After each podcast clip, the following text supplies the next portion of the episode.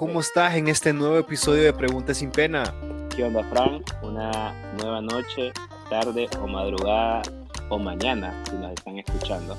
Digo mañana porque yo tengo un amigo que nos escucha desde Ámsterdam y cuando nosotros estamos grabando, él se está echando su primer Muy bien, fíjate, gracias a Dios, ya días que no grabamos, pero el día de hoy tenemos una invitada especial con temas que yo considero que son bien importantes, porque eh, eh, es algo que nos pasa todos los días, que hacemos todos los días y no nos damos cuenta. Fíjate que sí, porque yo cuando vine a ella y le dije que e, e, ella es fiel, nos escucha, nos escucha morir. ella es Mara, o sea, entre los números favoritos yo la tuviera ella, porque nos lleva escuchando casi todos los episodios.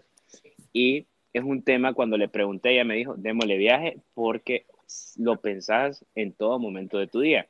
Y tenemos como invitada, para no darle tantas largas a las personas que nos están escuchando, a mi amiga Gina Pérez nutricionista, ¿verdad? Yo, Gina, ahí siempre la cago. ¿Cómo está Gina? Hola, súper bien, gracias a Dios. Bueno, pues creo que en estos momentos así de pandemia puedo decir que súper bien, ya que mis seres queridos y yo estamos con salud, que es lo más importante ahorita, creo.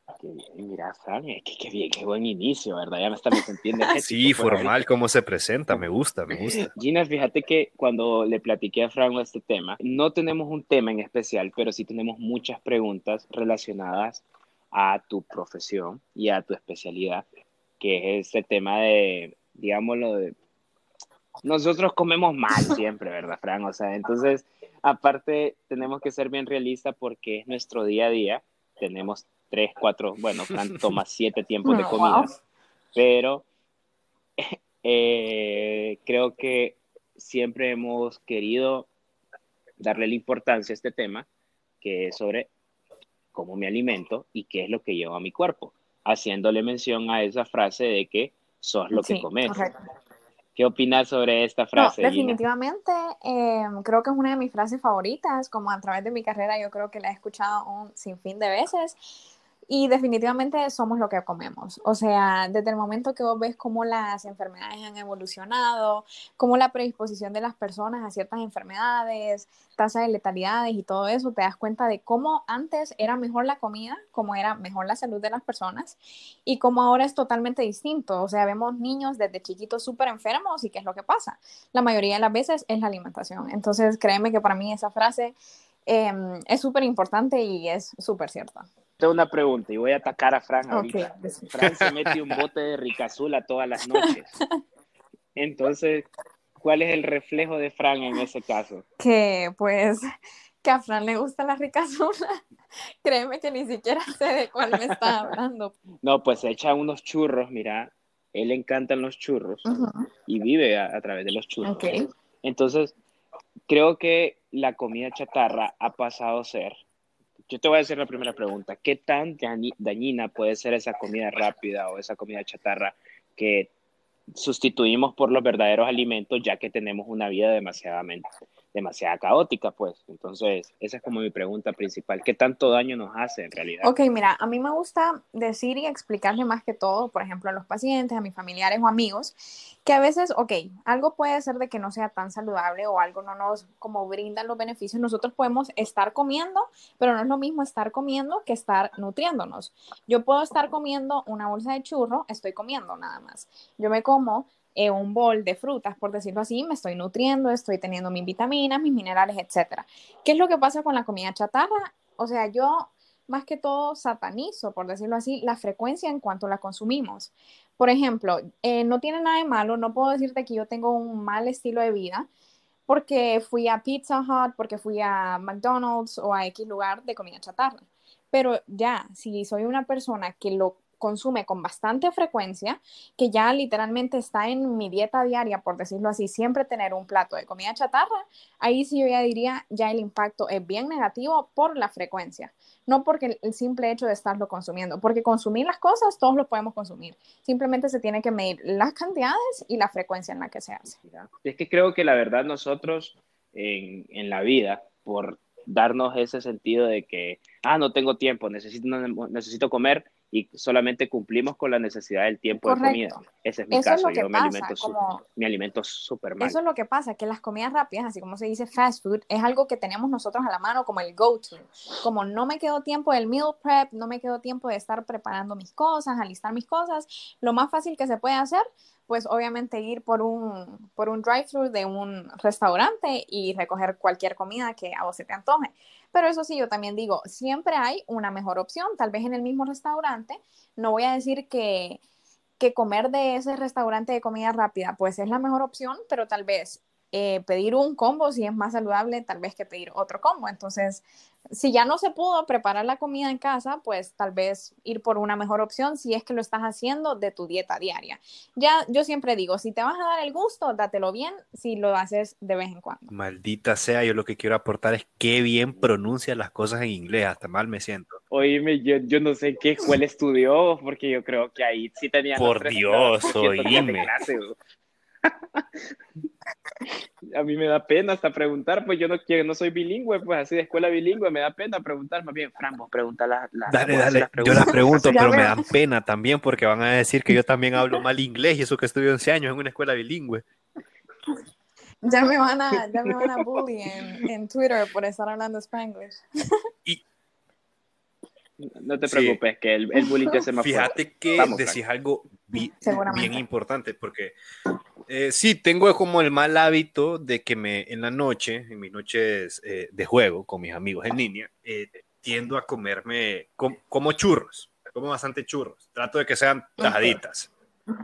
Y yo creo que em, es lo que menciona Diego, tratamos de suplir esos tiempos con lo que tenemos a la mano. Pero vaya, en este caso que eh, tenemos la, la, bendición de que estamos en casa y tenemos comida en nuestro hogar y se puede preparar la comida. ¿Qué tan malo es eh, que, por ejemplo, yo después de mi última, bueno, y creo que ahí nos explicamos a qué hora sería lo ideal de comer, de tener la cena o la última comida. Después de esa última comida pesada, eh, me como un bote de churros o una bolsa de churros. ¿Qué tanto daño me estoy haciendo? Es que mira, lo que pasa es algo, vaya, por ejemplo, eh, sí hay bastante controversia con lo que son los horarios, porque eh, no sé si han escuchado como ese mito de que no es que la fruta después de tal hora se hace azúcar o cosas así. Lo que pasa es nosotros tenemos un requerimiento diario. Con ese requerimiento diario es lo que nosotros necesitamos para, por decirlo así, alimentar a nuestro cuerpo, sobrevivir, que todas las funciones de nuestro organismo estén bien. Entonces, si sobrepasas ese requerimiento diario, vas a subir de peso o si tienes un déficit de ese requerimiento diario, vas a bajar de peso. Pero en sí, por ejemplo, si vos te comes la bolsa de churro en la mañana o en la tarde, igual te la estás comiendo. Si vos ya sobrepasaste ese requerimiento que vos necesitabas, pues vas a engordar, pero si aún no, pues todavía no. Eso sí, siempre se recomienda por cuestiones pues de energía y todo eso, que si sos una persona que sos, por ejemplo, bien inactiva por la noche, que no sos de las personas em, que tal vez tiene cosas que hacer o tiene sus hijos o lo que sea, pues obviamente no trates de llenarte de comida en horarios en los que no pasas tan activo, ¿me entendés? Pero no es por decirlo así que porque sea en la noche o porque sea en tal, porque casi siempre se sataniza la noche, porque en la noche es la mayoría de las veces que nosotros pues llegamos de trabajar o llegamos de estudiar y simplemente nos vamos a echar, como dicen, nos vamos a acostar y pues no hacemos nada y no se, no se gasta esa energía que se consume. Ok, entonces vos lo que me estás diciendo es que mira, yo me veo bien o considero que me veo decente con la camisa puesta, pero cuando me la quito se me ven las costillas y tengo panza. Entonces, esa panza es porque yo me pasé de lo que debía consumir en ese día, básicamente. Pues eh, más que todo con eso de que sí he, escuchado varios casos y conozco varios casos que tal vez la persona es delgada, o sea, súper delgada, pero tiene esa panza, o sea, tiene como esa grasa visceral acumulada y eso es más que todo lo que te dice es una mala alimentación, por decirlo así. O sea, si vos tu metabolismo es rápido, seguramente tu genética ya te da como para ser delgado, por decirlo así, pero esa generalmente la grasa que se almacena, pues la grasa visceral que se almacena en tu abdomen, es más que todo lo que quiere decir eso de hamburguesas, churros, sodas, como toda esa grasita que no es la más saludable, por decirlo así. Entonces quiere decir que mucha que, que, al final. Solo me, voy a retirar para llorar, dale. Que sí, porque la verdad prácticamente te, te dijo que mejor ya no comieras No, solo cuidar las cantidades, la verdad. Yo nunca digo como no comer esto, simplemente mientras cuides las cantidades y la frecuencia, está bien. Uno nunca le puede decir a una persona, jamás lo vas a volver a comer o cosas así. Quiero hacer una pregunta un poco más delicada, porque quiero saber este mito de, bueno, no es un mito, la verdad fue un tema que se tocó mucho tiempo durante los 90 y los, perdón, los, los 2000, 2000, 2010, 2009, por ese tiempo, sobre la anorexia y la bulimia. Yo quiero saber cuál es la que ocasiona más daño o más muerte en esta actualidad, porque es un tema que al final yo creo que todo el mundo dice, ah, es algo que ya pasó de moda, pero hace unos meses yo me di cuenta que una persona eh, estaba yendo al psicólogo por una de estas enfermedades súper cercana a mí y que yo decía, yo la miraba normal pues, pero al final estaba afectándola al punto de que tiene que tener asistencia ya profesional porque le estaba afectando aparte de su salud, su salud emocional y mental. No, sí, claro. No, estas enfermedades ambas pues eh, suelen confundirse bastante, pero la diferencia es que más que todo pues con la, con la bulimia lo que hace es que la persona tiene esos atracones, esos atracones son cuando come un exceso de comida, como cuando le dicen binge eating, que comen un exceso de comida ya sea por ansiedad, porque no se controlan, porque no tienen una buena relación con la comida y ya después lo que hacen es purgarse, ir a vomitar para deshacerse de todo lo que han comido. Mientras la diferencia es que en la anorexia eh, lo que pasa es que la persona no come y hay una distorsión en la imagen, en el espejo, que esa persona pues se siente gorda y tal vez está literalmente emaciada, o sea, sin músculo, sin grasa, etcétera. Estas enfermedades, aunque no, aunque no parezca, incluso vos decís de la persona que va al psicólogo, eh, definitivamente son enfermedades que tienen que ir de la mano de un psicólogo, porque sí es bastante lo que se llama también como esas enfermedades sociales, por decirlo así, por esa presión social que hay en las redes sociales, por ser esa imagen perfecta, etcétera. Entonces, eh, sí son dos enfermedades como de que incluso al día de hoy, aunque no pareciera, afectan demasiado e incluso a veces ni siquiera lo sabemos, pero sí lo podemos como detectar con varias conductas que tienen algunas personas, porque a veces llegan hasta el punto de ni siquiera querer Em, ir a socializar o hacer una salida con los amigos por evitar comer o que eviten ver sus comportamientos anormales con la comida. Creo que esto se va dando más en ese tiempo de colegio, ¿verdad? en el cual te ves un poco más vulnerable. Predispone más que todo lo que son el inicio, sí, como de, de lo que son las adolescencias y todas esas cosas, como cuando hay más presión de que tu cuerpo está cambiando, de que estás como Em, ¿sabes? O sea, no, ya no sos una niña que no le importa cómo te vestís o cómo se te ve tu cuerpo, sino que ahí empiezan como todas esas inseguridades, los comentarios, el uso de redes sociales, etcétera. O sea, todo eso tiene un impacto em, bien grande, la verdad, en lo que es pues la psicología de la mayoría de, digo la mayoría de las mujeres porque eso también pasa pues en lo que son los hombres también que tienen bastante lo que es la distorsión de la imagen y pues que se preocupan por cómo se ven, pero a veces esa preocupación no es saludable, pues que desarrolla una enfermedad claramente. La falta de información creo que es una de las causantes de que exista el bullying y el bullying se da en este tipo de, de, temas también, no solamente porque te molesten por ser nerd o, o por tu estatura o cosas así, creo que se da también sobre tu peso y digamos, yo recuerdo que yo fui, bueno, yo, yo me considero gordito todavía, ¿verdad? Pero eh, fui bulleado cuando era gordito, incluso por Frank era bulleado. Frank, ¿qué pasó ahí? era gordo, pues. Creo que al final es algo que nosotros decimos y es una de las cosas que he querido preguntar, y no, no es preguntar, sino que más o menos quiero que me comentes sobre esto. No sé por qué le encanta a nuestra cultura latina y hondureña, ya hablando un poquito más en serio, le encanta ver al niño gordito y a la niña gordita en su etapa de crecimiento. Ay, qué bonito se ve gordito. Y si no come, ay, el niño tiene mala comida o le está dando de la leche mala. Sí, no, definitivamente. eso es verdad que, verdad que no me equivoco. No, eso es uno de los errores más comunes, literalmente, que a través pues, de lo que yo estaba estudiando siempre iban a decir, ay, no, es que está demasiado saludable, es que se ve tan bonito y está pasado de peso. O sea, la gente tiene ese misconception, por decirlo así, que el niño gordito es el que está saludable y nada que ver. O sea, desde pequeño, si lo están pues exponiendo ya sea sobrepeso o obesidad, lo están exponiendo a, pues un montón de enfermedades ya cuando crezca, pues. Y eso está súper mal. Y eso es lo que pasa es la falta de información. Y yo siento, la verdad, que muchas de las cosas que pasan, que, que tienen que ver con la nutrición, es por la falta de información y por la falta de educación que hay acerca de la nutrición. O sea, yo siempre digo que así como se enseña matemáticas, se enseña salud, se enseña ciencias, debería de haber una clase de nutrición, porque así como dices, somos lo que comemos y muchas de las enfermedades, muchos de los problemas que pasan de salud, muchas de las razones por las que las personas se mueren, incluso a tempranas edades, es por la falta de educación en, alimentación, la verdad. es, que, es que creo que la falta de información en todos los aspectos es lo que daña al ser humano al momento de tomar decisiones. Si estuvieran estas clases, por decirlo así, como de enseñarle a las personas a comer, de enseñarle como de las porciones, de enseñarle, o sea, todo el mundo crearía, o por lo menos la mayoría de gente crearía lo que es una buena relación con la comida. Entonces ya no se ve a la comida como el enemigo, ya no se ve como, ay, no, voy a comer, voy a engordar, o voy a comer tal, sino que se ve como, voy a comer en la oportunidad como de nutrirme, de tener la energía que necesito, de comer rico, pero no, o sea, la mayoría de las veces ven a la comida como el enemigo cuando literalmente debería de ser el aliado para todo. Entonces, ese es el problema.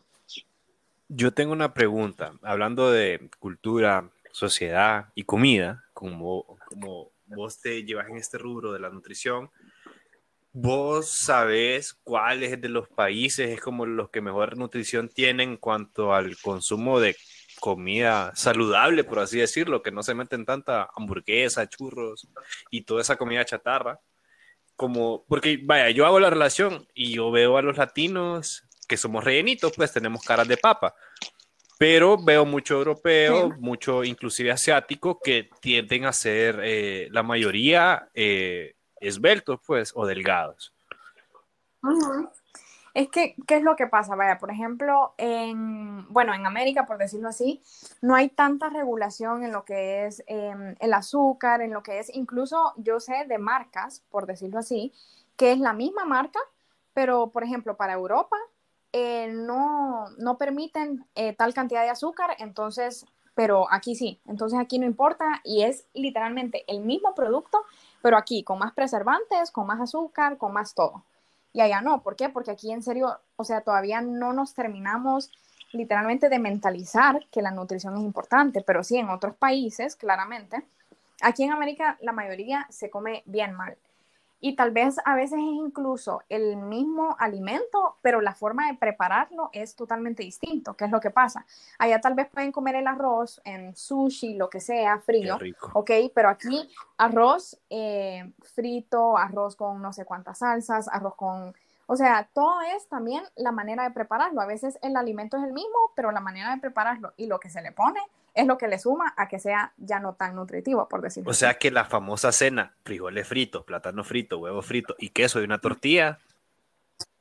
Sí, aquí todo es frito. O sea, aquí Y ponerle aguacate, por favor, ponerle medio aguacate. Sí, no, aquí las maneras de preparación, la mayoría de las personas le van a decir que es frito todo. Y nos encantan las frituras y me incluyo porque sí, o sea, las frituras son súper ricas pero es la manera de preparación, la verdad, es una de las cosas más importantes y lastimosamente pues aquí hemos optado lo que es bastante lo que son las frituras y qué es lo que pasa con las frituras, la, las grasas trans, que literalmente es como el enemigo. Yo jamás voy a olvidar el episodio donde Homero quería subir de peso y decía que todo lo que pudiera comer para aumentar de peso lo tenía que frotar contra una servilleta. Si la servilleta se convertía transparente, engordaba. Entonces ahorita cuando hablan de grasas me, me recuerda ese episodio. Yo tengo una pregunta. Yo hace un par de meses, bueno, hace, y mis amigos me molestan por esto y Frank me va a molestar y fijo, se va a reír. Yo hace un par de meses dejé la carne. Pausa, pausa. Entonces, pausa. Oye, este dale, proseguir, dale, dale. Está mintiendo, Frank. Es que yo no le yo dejé la carne. Yo tampoco. Mira, yo dejé la carne y dije que no iba a volver a comer carne, que no fuera que carnes rojas, porque a mí la carne roja me parquea la rastra. Cuando digo parqueo la rastra significa que no sirvo durante dos, tres días. Entonces, cuando yo le comenté eso a mi entrenador, yo le, me dijo, no, es que vos tenés que meterte carne, que no sé qué. Cuando le comenté a una amiga que es coach, pero es un poco más verde, cuando digo verde no significa marihuana, sino que es, un poco más amigable con el ambiente, me dijo que estaba haciendo bien. Pero yo le quiero preguntar a la experta, a Fran, o sea, ¿qué tanto daño me estoy haciendo a mi cuerpo o qué tan beneficioso está haciendo para mi cuerpo esto? Porque te voy a decir, hay días que yo tengo ganas cuando veo Discovery, veo que un león se está comiendo una cebra y me da ganas de estar al lado del león, ¿verdad? Pero yo me he sentido bien, incluso mi estilo de vida se ha convertido mucho mejor y lo que hago es que solo una vez al mes consumo carne. Y ¿Una vez al mes? Si voy a pecar, lo peco bien. Sí, una vez al mes. Me salió gratis la consulta, Frank. Solo escuchate. Me ahorré mil bolas en médico. Pues mira, obviamente eso es bien individual porque si vos decís así como, no sé exactamente qué significa que te parquea la rastra, pero eso significa que no está bien. Entonces es bien individual. Si vos no te sentís bien cuando consumís algún alimento, pues obviamente lo mejor es evitarlo, claramente, porque nos queremos sentir bien. Pero como te digo, no solo es el alimento, sino la frecuencia y las porciones. O sea, vos podés consumir, vaya, por ejemplo, como una recomendación general, dos a tres veces por semana carnes rojas sin ningún problema, por decirlo así, sin poner en riesgo tu salud. Pero si es un alimento que a vos pues no, no te favorece en cómo te hace sentir, ya sea la digestión, tu ánimo, lo que sea, si lo evitas está bien, pero si vos decís, a veces tengo tanta ganas de comer una carne y si vos sabes que llevas como una semana, dos semanas de no comerlas, o sea, perfectamente lo puedes comer, pues. Como te digo, siempre cuidando la porción y la frecuencia. Sí, porque yo tengo amigos, y, y ahí es donde te digo que me molestan, cuando hay un restaurante en San Pedro Sula que tiene nombre de costilla entonces yo una vez fui con ellos para hacer un poco más entretenida la plática. Entonces hay un plato que se llama la taparteria. Con eso ya dijo todo. entonces llevaba, llevaba como cinco tipos de carne. Entonces cuando yo vengo y le digo, ¿no tiene algo más suavecito? El muchacho me dijo, allá enfrente venden de esas, se dice sushi. Y yo quedé como, ah, ok, gracias, le dije yo. O sea, entonces yo como, es que es delicioso, pues. entonces quiero, quiero decir a lo, a lo, que quiero llegar es que yo creo que yo ligo bastante esa frase ahora que yo llevo este, esta forma de comer, que somos lo que comemos, porque mis amigos que estaban comiendo eso prácticamente respiran porque Dios es grande, ¿verdad? Sí, correcto. Entonces... Pero vaya, por ejemplo, lo que te dijo tu coach, por decirlo así, el, el primero que dijiste, que él te dijo que no, que vos tenías que comer carne y así, no, no tenés que comer forzosamente carne. O sea, créeme que la proteína que vos necesitas, incluso vaya, por ejemplo, los vegetarianos la pueden eh, obtener de lo que son los productos eh, vegetales. Pues, o sea, no se puede, no tiene que ser forzosamente, pues, em, que tenés que consumir carne. ¿Qué es lo que pasa? Sí, las carnes tienen algunas vitaminas o minerales, pues, que no se encuentran en productos vegetales como tal, pero eso simplemente se suplementa, como por ejemplo los vegetarianos, por fuerza tienen que llevar lo que es un suplemento de vitamina B12, porque la vitamina B12 es que se encuentra en los productos cárnicos. Pero no existe eso de tenés que, o sea, no tenés que, ni siquiera por motivos nutricionales o por motivos de que querés músculo o lo que sea. Todo se puede arreglar en un plan alimenticio. Vaya, Frank, y vos, y vos molestándome porque me, me comí una hamburguesa, de hongo. Fíjate que ya con eso que decís, vaya, eh, regresando a lo que te había mencionado, si yo quiero bajar, ahora que aprendí un nuevo término que es grasa visceral, esa grasa visceral de mi abdomen, ¿qué debo de realizar para, para, para, que baje esa grasa visceral? Porque fíjate que hace poco, no, no hace poco, hace mes y medio estaba con ese Insanity y sí he visto resultados, pero no tan rápidos como yo quisiera que fueran, pues. Bueno, es que no todo es tan rápido como quisiéramos, o sea, el cambio cuesta, pero vale la pena. Correcto. La consistencia es lo, es lo que, porque yo te digo, uno puede estar haciendo, ay, ok, es hoy lunes voy a hacer ejercicio, después martes, después medio pereza, después el viernes y después el jueves. Entonces, así no funciona, o sea, tenés que ser consistente en hacer tus ejercicios, porque si no es más, o sea, lo que te estás mintiendo y lo que querés el resultado rápido, pero si no haces las cosas bien, pues no, pues. Tengo un calendario, un calendario que me avala que he hecho un mes y medio sin, sin detenerme. Pero el, ajá, pero decimos, pero, haciendo insanity. Ajá, pero el resultado, o sea, sí se ve, pero ¿cómo hago que se vea más? Bueno, mira, o sea, siempre el ejercicio. Es que ella, es que ella, no, pero la alimentación es importante, pues entonces yo le hago la consulta ahorrándome el dinero que va a tener que ir a pagar un nutricionista para que me diga cómo bajo, bajo la grasa visceral. No, incluso yo siempre digo, la alimentación es 70%, si no es que 80% y el ejercicio 20%, por decirlo así. O sea, la alimentación es casi que todo. Vos puedes estar realizando cualquier ejercicio, pero si vos no te estás alimentando de la manera correcta, no vas a lograr el objetivo que vos querás. Por ejemplo, si lo que vos querés trabajar es grasa visceral, que es lo más difícil de bajar, es lo que todo el mundo se queja, porque y es lo que más rápido se gana, lastimosamente. Maldición. Pero eh, bueno, obviamente en la alimentación, como tratar de evitar lo que son eh, azúcares refinados, eh, los dulces, por decirlo así, lo que son las grasas trans, un exceso también de productos pues que te van a traer ese tipo de grasas no saludables, que estas son las saturadas, que a veces las personas las confunden porque cuando leen la etiqueta nutricional ve que tal vez algún producto trae poliinsaturadas, insaturadas, monoinsaturadas, esas son buenas, pero la gente a veces piensa que son las malas también. O sea, las saturadas y las trans es lo que nosotros tenemos que evitar. Y, y, pues ejemplos de las trans y de las saturadas para que la gente entienda. Mira, sí, sí, o sea, porque ahorita me dijiste trans y yo, mm, ok, Ok, mira, te, yo me imaginé. Te explico. o sea, las grasas saturadas son esas que, bueno, te lo voy a decir, grasas malas, por decirlo así. O sea, cuando vos mires en algún etiquetado nutricional que tiene más grasa saturada que las que son monoinsaturadas, poliinsaturadas e insaturadas eh, como tal, pues obviamente es un producto más cargado de las grasas malas. ¿Y cuáles son estas grasas malas, por decirlo así? Las que la mayoría de veces se encuentran pues en estos productos cárnicos, en los embutidos, en las frituras. Y las grasas trans pues es cuando se convierte, por decirlo así, incluso en una grasa peor.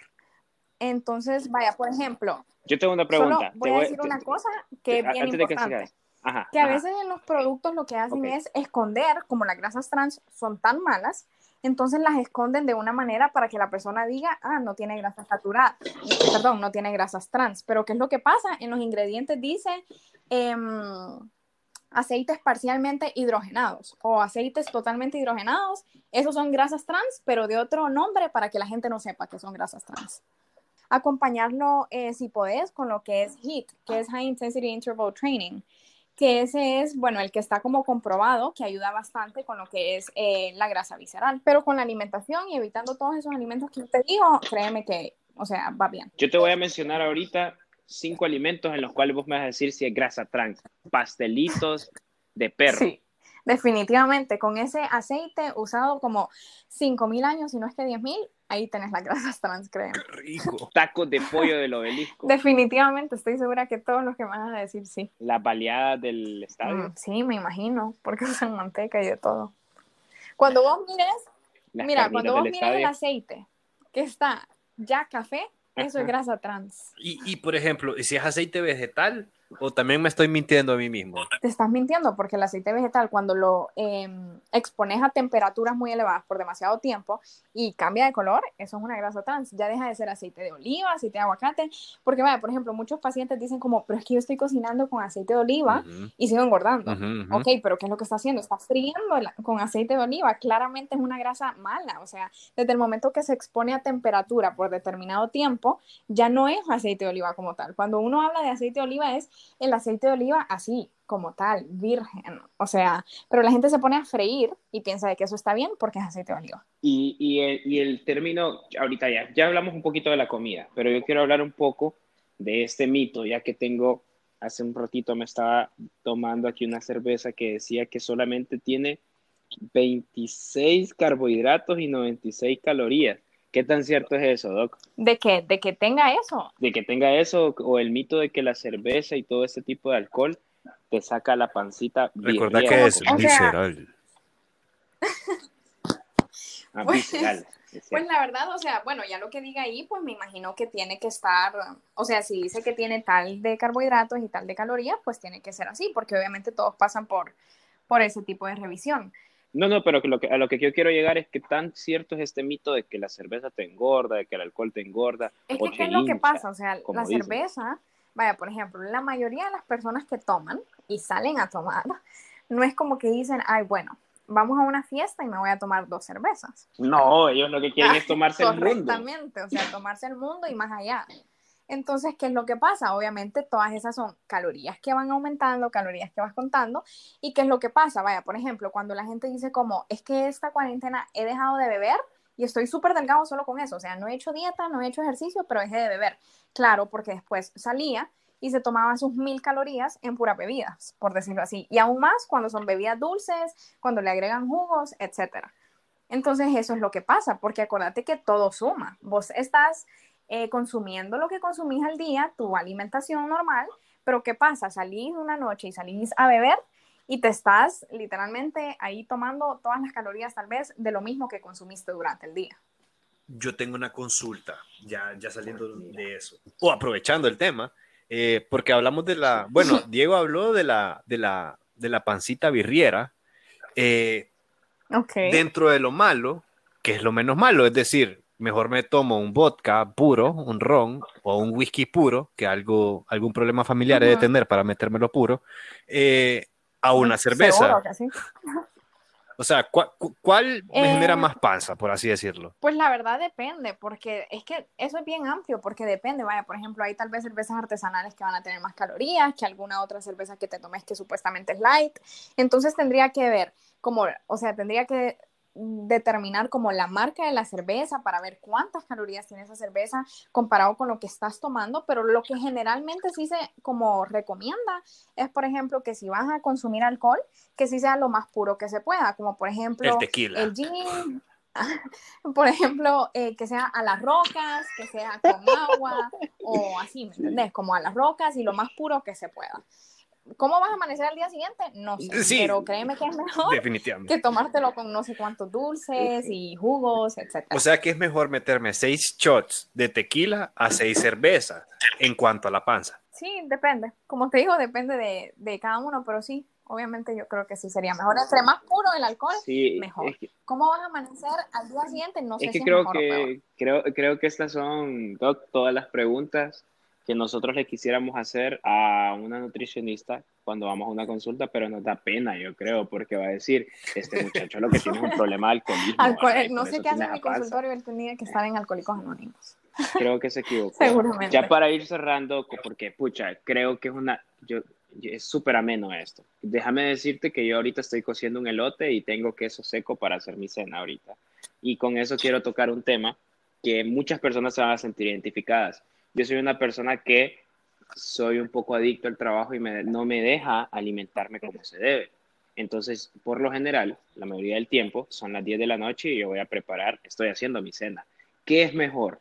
¿No cenar o de esas personas que me dicen, anda una galletita salada y con eso cenar? O sea, estoy haciendo mal con pasarme las horas o qué recomendás vos a todas las personas que tal vez pasan mil veces ocupados más que yo?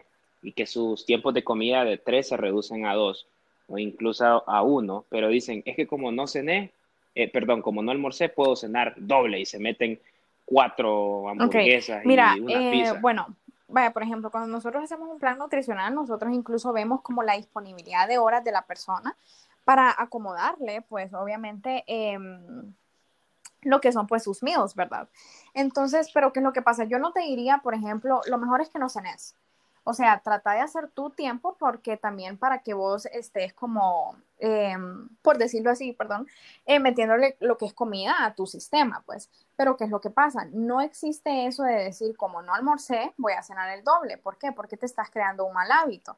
O, sea, sí, tal vez tenés el permiso calórico, por decirlo así, porque no has tenido el intake de lo que es la otra comida del almuerzo que, que tenías que haber tenido, pero no es lo correcto. ¿Por qué? Porque te estás em, llenando, te estás sobresaturando de alimentos en un solo tiempo de comida. Entonces, definitivamente, lo más saludable y lo más correcto es encontrar los horarios adecuados y por lo menos decir como, ah, ok, es que no pude almorzar o lo que sea, pero me voy a comer alguna fruta, después en este tiempo voy a voy a tratar de calentar mi comida y comer esto. O sea, sí es bueno siempre estar pues consumiendo y tus alimentos y, alimentándote de una buena manera. No es lo correcto siempre como lo que hacen la mayoría de, de las personas que pasan trabajando bastante, que dejan su alimentación, que es lo más importante, solo por estar como con el trabajo, ¿me entendés? Lo más adecuado siempre es buscar un, un, un horario definitivamente. Creo que al final, bueno, te lo, creo que voy a hablar en voz de muchas personas nosotros decimos, ah, son las 12, voy a almorzar a la 1, después son las 3 de la tarde y salís corriendo y compras lo primero que te encontrás. Y muchas veces del, yo, o sea, y muchos, creo que nos hacemos daño comprando la hamburguesa en promo del día o pasando por una, una pizza que está al instante o el simple hecho de decir, ¿saben qué? Solamente me voy a comprar una bebida, una gaseosa, eh, una Pepsi y con eso y, una galleta y con eso voy a aguantar a la cena. Y creo que estamos haciéndonos más daños y nos estamos destruyendo. Porque déjame decirte que yo desde que cambié a comer más vegetales, yo siento que mi energía aumentó. Pero estas dos semanas que he estado trabajando, ajá, estas dos semanas que he estado trabajando constante, que me ha tocado almorzar en comidas rápidas y hacerme daño con el, eh, el cuerpo, que eso es lo que yo digo, yo siento que paso cansado, con sueño, eh, con ganas solamente de estar tirado. Entonces, creo que hasta eso te afecta. Por eso a mí me pega bastante, eso es lo que comes. Y a veces hasta lo uso Sí, claramente. ¿Y qué es lo que pasa? Y es lo que yo le digo a veces también como a las personas, como, o sea, estás trabajando tanto que se te olvida que si te enfermas no vas a poder trabajar. Entonces, cuídate, o sea, y la alimentación es base para tener la energía, para poder levantarte, para hacer tus cosas diarias, o sea, es súper importante. Siempre, o sea, siempre hay que tratar de encontrar el, el momento para alimentarnos. Fíjate que tocamos un tema y yo lo quiero tocar más a largo plazo, porque uno al final se va acostumbrando a este estilo de vida, a estas rutinas que uno acostumbra a hacer. Y más allá de tener ese cuerpo soñado, aquel abdomen plano, aquel como le dicen, eh, beach body, y disculpen si pronuncié mal, ¿verdad? Me estoy esforzando al máximo por pronunciar bien. Beach body. Uf, bueno, eh, más allá de eso, eh, ¿cuál es la importancia de tener una buena alimentación desde, desde que somos jóvenes? Porque yo recuerdo que tuve malos hábitos alimenticios en mis tiempos de universidad, donde todo costaba 20 lempiras en McDonald's y me metía cualquier cantidad de queso burguesas. Claro. Pero en el primer trimestre que hice eso, terminé en, el gastroenterólogo, obviamente. Entonces, em, tener estos malos hábitos de dejar un tiempo de comida por fuera y después eh, comer de más en otro tiempo de comida por no haber almorzado o no haber desayunado, esto repitiéndolo una y otra y otra vez, ¿cómo nos viene a afectar ya a, edades más avanzadas? Bueno, hay algo que siempre va, por ejemplo, mi mami siempre me lo dice, que es, o sea, que después todo te pasa factura. Todo, literalmente. Y es lo que me dice mi mami, vaya, por ejemplo, cuando yo me paso desvelando, cuando pasamos pidiendo bastante como comida de afuera o cosas así. Em, y es lo que ella dice, ahorita no sienten nada, espérense. Y es cierto, porque ¿qué es lo que pasa? Ok, vos de niño, de adolescente, incluso ahorita nuestras edades, tenemos 20 por ahí, entonces, ¿qué es lo que pasa? Ahorita nada, o sea, no pasa nada más que un dolorcito, un malestar, etcétera. Pero ya cuando van pasando los años, te va pasando toda la factura de tus estilos de vida, de tu alimentación, de todo cómo ha sido tu estilo de vida, por decirlo así. Entonces, ¿qué es lo que pasa? Desde el momento que desde chiquito vos vas creando hábitos que no son saludables, te estás alimentando de una mala manera, estás creando una predisposición una prevalencia literalmente a que vos desarrolles ciertas enfermedades, que las más conocidas son las enfermedades crónicas no transmisibles, que son la diabetes, hipertensión, cáncer, etcétera. Todas esas bien famosas que son las que tienen las mayores tasas de letalidad a, eh, a nivel mundial. O sea, literalmente es como lo que dicen, como que asombroso se puede decir que la mayoría de estas enfermedades que nos están matando tanto se pueden evitar si tan siquiera nos cuidáramos desde pequeños. Entonces no es un chiste, no es de celebrar que a los niños se les dé dulce siempre, se les dé coca, de decir es un niño, no importa. No, eso no es de celebrar porque como se dice, después pasa factura y todo lo que nosotros hagamos ahorita, desde nuestro ciclo de sueño, desde cómo nos alimentamos, desde nuestra actividad física, va a generar un impacto bastante en lo que es nuestra vida adulta. Y en la adulta es mayor más que todo. Sí, es que creo que al final la vida te pasa factura, como dice tu mami.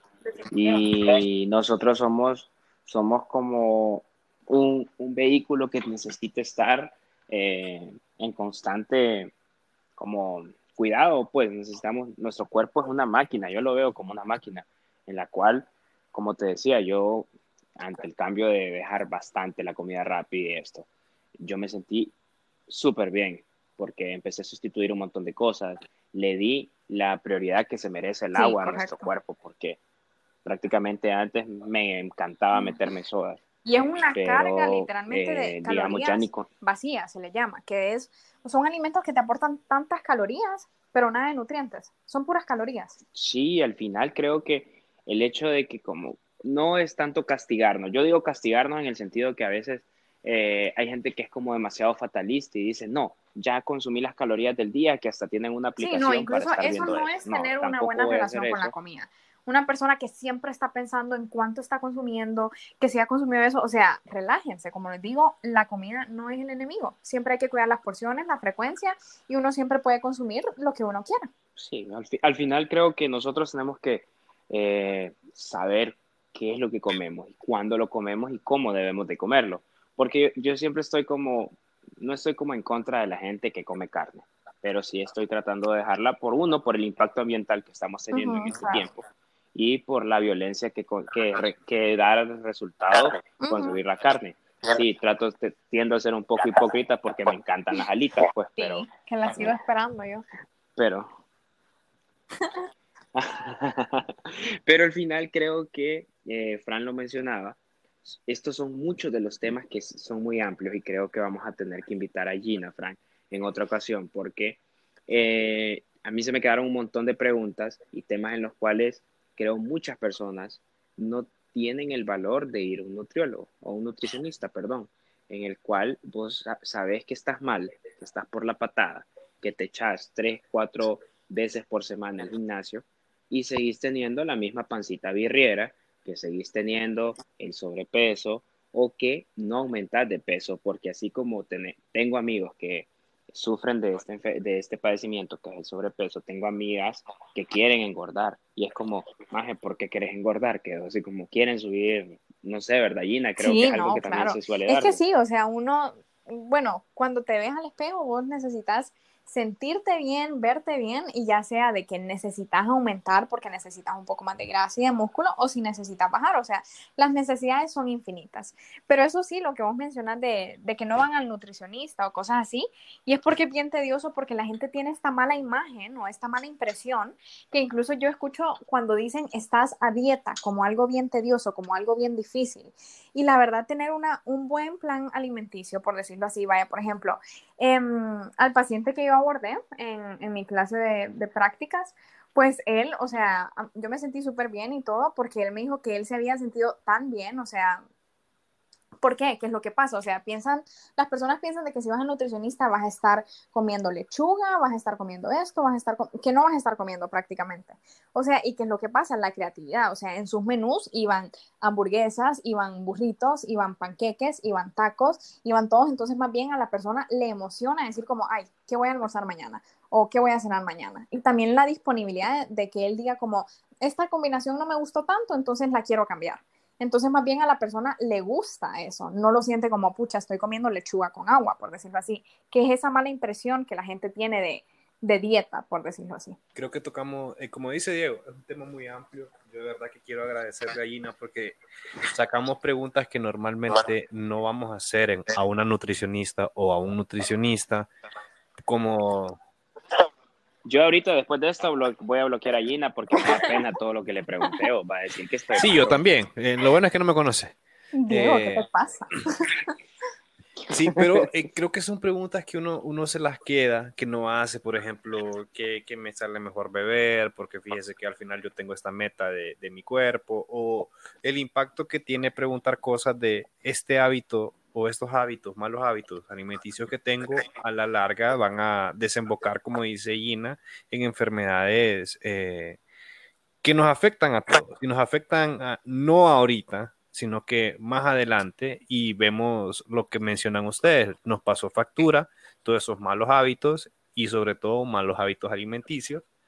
Y nos ha dado información que muchas veces nosotros sentíamos como tediosa, como lo dijo la misma Gina, tediosa que nos dijeran una dieta o que sintiéramos esa, pucha, no quiero al nutricionista porque la verdad que es que estoy mal y pucha, me va a dar una, una lista ahí, yo no sé. Y en realidad es cuidarnos y tener una mejor vida, una mejor alimentación y una mejor calidad de vida más adelante, pues. Incluso eso, de que a la mayoría como le da pena decir como, ah, es que yo salgo los fines de semana, como de, de que si puede beber o no, y o sea, perfectamente, a veces simplemente se le deja el espacio para que, que no consuma esa energía en lo que es eh, otros alimentos y se le deja el espacio pues para que la persona pueda tener una que otra, por decirlo así, pero a la gente incluso, o sea, enfrente del nutricionista le da pena decir esas cosas. Yo creo que a mí me daría pena decirle que, que bebo ultra, ¿verdad? Me va a decir, eso no se bebe, usted tiene que beber salvavidas, me va a decir, me va a cachetear.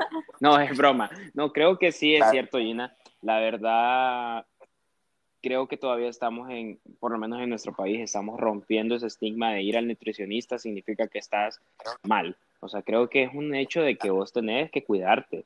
Y tanto como vos mencionaste algo de verte al espejo y sentirte cómodo, tiende mucho al tema de que tocamos bastante nosotros, Frank, que es la, el amor propio, en el cual tenés que sentirte bien con la persona que sos, pero sin llegar a los extremos, como caer estas enfermedades que mencionamos, que no solamente son de casos de La Rosa de Guadalupe y de telenovelas mexicanas, en los cuales la anorexia y la bulimia forman parte del crecimiento de los adolescentes, tanto creo que hombres y mujeres, ¿verdad, Gina? No sé cuánto es el, el porcentaje en hombres, pero al final necesitamos siempre la atención de los profesionales. Yo soy bastante de la filosofía en la cual cada quien en su área y si necesitas la voz de la experiencia, deje de estar tomando esos licuados que le dicen que va a bajar de peso en dos semanas y mejor invierta con un nutricionista.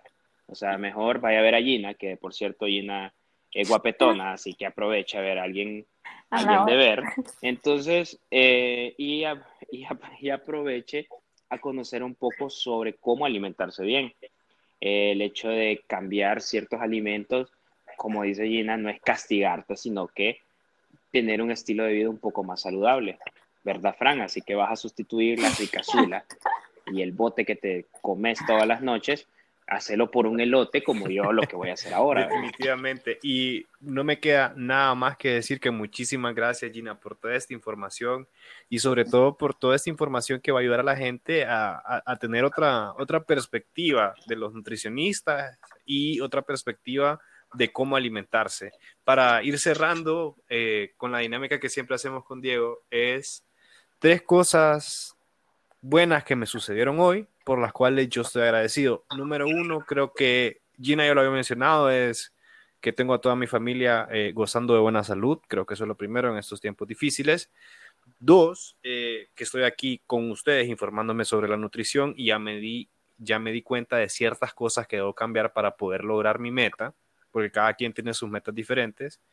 Y número tres, yo le agradezco por tener comida en mi casa. Por esas tres cosas agradezco el día de hoy. Gina, ¿tú eres cosas por las cuales estás agradecida o que te sucedieron bueno, el día de hoy? Em, a ver, bueno, primero que todo, siempre, eh, la verdad, ver llegar a mi mami a la casa, que ella esté bien, que esté feliz, o sea, es mi felicidad, entonces siempre agradezco porque yo siempre la, la vea pasando por la puerta y que esté bien y que me cuente a ver qué tal su día.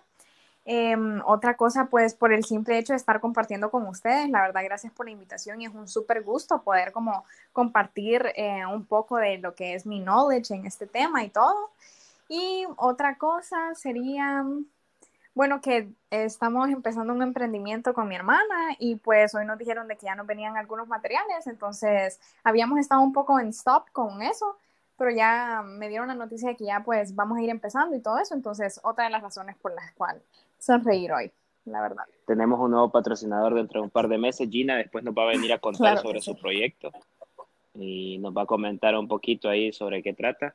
Y al final creo que, bueno, yo solamente estoy agradecido por haber compartido con ustedes el día de hoy, porque mi familia tiene salud y los mira el fin de semana. Yo ahorita decidí aislarme porque me encuentro en un proyecto bien grande y una de las cosas que quise fue cuidarlos y me aislé por completo, no los veo, y si los veo es a través de una puerta o una ventana. Así que eh, la otra opción que tengo es porque tengo salud por completo y creo que es más que suficiente compartir con nuestros seres queridos una llamada y todo en este momento de que estamos saliendo de esta crisis. Pero gracias Gina, gracias por tu tiempo, gracias por tu gracias por tu conocimiento, créeme, aparte me diste, pero la verdad me, me, me dio muchas ganas de seguir aprendiendo sobre este tema, que por ratos tomo mis, mis lecturas cuando veo una información acerca sobre alimentación y solamente quiero que, que es como no es un mensaje final porque como siempre lo digo esto no es frente a frente no tenemos a don Renato aquí pero sí quiero que nos comentes algo como un consejo para esa persona que dice todavía no se quiere asesorar o todavía no se quiere acercar a un especialista o no quiere acercarse para hacer una dieta quiero que le des un mensaje final de motivación pues para que tome como dicen para que agarre valor.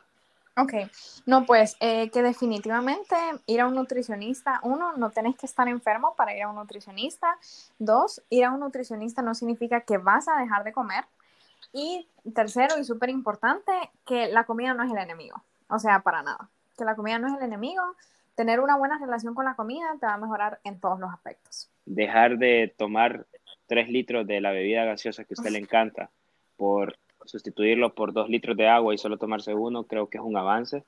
Eh, la alimentación es una base importante para nuestro crecimiento y, como dice Gina y como dice la mami de Gina, todo nos pasa factura en algún momento en la vida y estamos Y algo súper importante. Así que, Fran, fue un gusto estar con vos. agregar es para, las, para que las personas no se frustren, que tal vez no pueden dejar de comer esto, no pueden dejar de tomar esto, es que los cambios son progresivos, poco a poco, hasta llegar a la meta sin frustración. Así que no se enoje porque en el TikTok no se mire bien. Todo es un proceso, como dice el Amore, la vida es un proceso. Así que con trabajo constante y dedicación y aparte siguiendo las instrucciones, no es que solamente con ir usted va a ver resultados, sino que necesita tener disciplina, que es algo sumamente difícil de llevar. Eh, va a haber resultados de acuerdo a su cuerpo y aparte a, a medida va avanzando el tiempo, usted se va a ir sintiendo muchísimo mejor con lo que alimenta eh, todo su organismo, ¿verdad? Sí, Frank, fue un gusto estar con vos después de hace un tiempo. Gracias por la paciencia y no ser novia tóxica. Un placer estar con ustedes. Muchas gracias a todos los que nos están escuchando y espero que les sirva y de mucha, de mucha ayuda y pasen un feliz día, feliz noche o a la hora que nos estén escuchando, pásenla bien. Esto fue Preguntas sin Pena porque siempre en cualquier conversación, plática o importante, vamos a tener pena de preguntarle a nuestra amiga nutricionista o a nuestro amigo nutricionista. Así que feliz noche, pásenla bien y será hasta el próximo episodio.